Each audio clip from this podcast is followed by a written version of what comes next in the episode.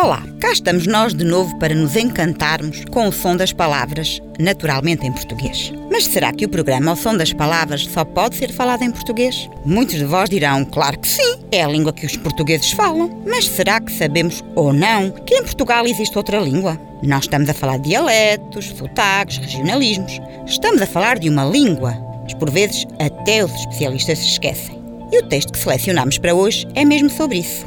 Vamos então ouvir o texto Portugal tem mais do que uma língua e até os japoneses sabem disso.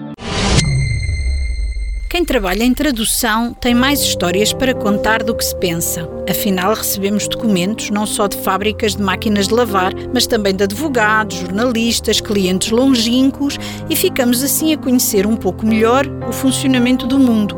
Temos histórias para contar, sim, mas não podemos contá-las. A confidencialidade é uma das nossas obrigações. Ficamos calados, mas com um sorriso nos lábios. O nosso trabalho é bem mais animado do que imagina quem nos vê de fora. A história que vou contar não é segredo. Um dia, a nossa equipa recebeu um pedido de orçamento de uma empresa japonesa. Até aí, nada a assinalar, acontece muitas vezes. O texto a traduzir era uma declaração técnica sobre uma máquina fotográfica que estava em inglês. Também nada a assinalar. Recebemos pedidos muito variados todos os dias. O peculiar do pedido era a língua de chegada, como dizemos entre tradutores.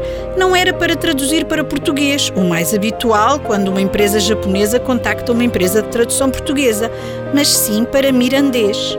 Ficámos baralhados. O mirandês é uma língua reconhecida oficialmente e tão digna como qualquer outra, mas era o primeiro trabalho que alguém nos pedia para esse idioma. Seria engano?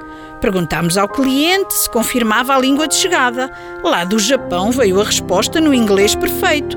Sim, mirandês, uma língua falada em Trás-os-Montes no Conselho de Miranda do Douro. Qual é a dúvida? Engolimos em seco e pusemos-nos ao trabalho. Os tradutores de mirandês que contactámos, não são muitos, ficaram também admirados, mas lá conseguimos entregar a declaração em mirandês. Por que razão precisava o cliente daquela declaração? Percebemos depois que a queriam em todas as línguas oficiais ou oficialmente reconhecidas da Europa e o mirandês era a única que lhes faltava. O mirandês é falado há muitos e muitos séculos, pertencendo à mesma família que o asturiano e o leonês.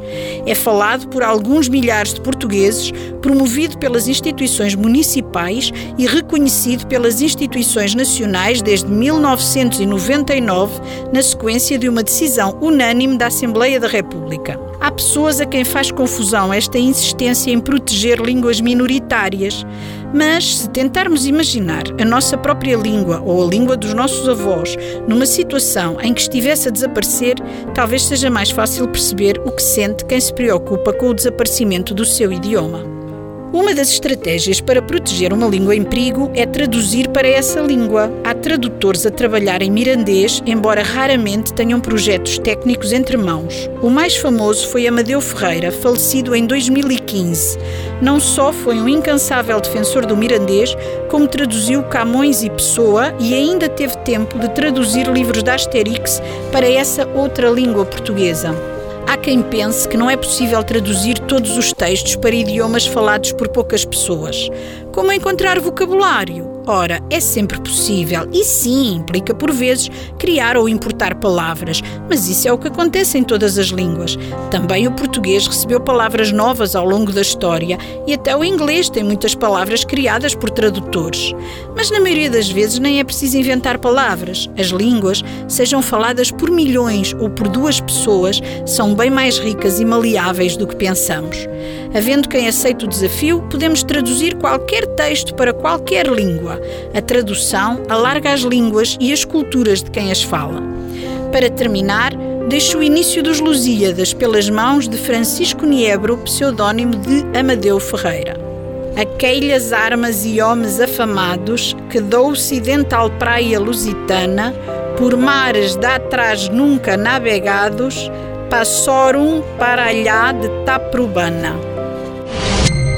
O texto que acabamos de ouvir é uma crónica de Marco Neves que foi publicada no site Notícias SAP. Marco Neves é especialista em palavras e sabe usá-las muito bem, o que faz regularmente no seu site certas palavras. Mas até ele se espantou com a pertinência do mirandês numa tradução que se cria em todas as línguas europeias. Miranda do Douro, em Trás-os-Montes, conhecida pelo seu grupo de rapazes com trajes e instrumentos celtas, os pauliteiros, guarda também uma língua de Portugal e da Europa, que os japoneses, com seu espírito meticuloso, justamente valorizaram. Esperamos que tenham gostado de saber ou recordar a existência do mirandês e de outras línguas semelhantes na Península Ibérica, sobre as quais os poucos tradutores especializados trabalham afincadamente, pois sabem que são também guardiões de idiomas, preciosas pérolas na nossa cultura e identidade. Recordamos que este programa é uma ideia do Centro Qualifica de Cister. Estamos à sua espera na Escola Secundária Dona Inês de Castro. Visite-nos ou contacte-nos pelo telefone 262 505 170 ou através da nossa página na internet. Aqui na rádio, até para a semana, com outro texto em Ao Som das Palavras.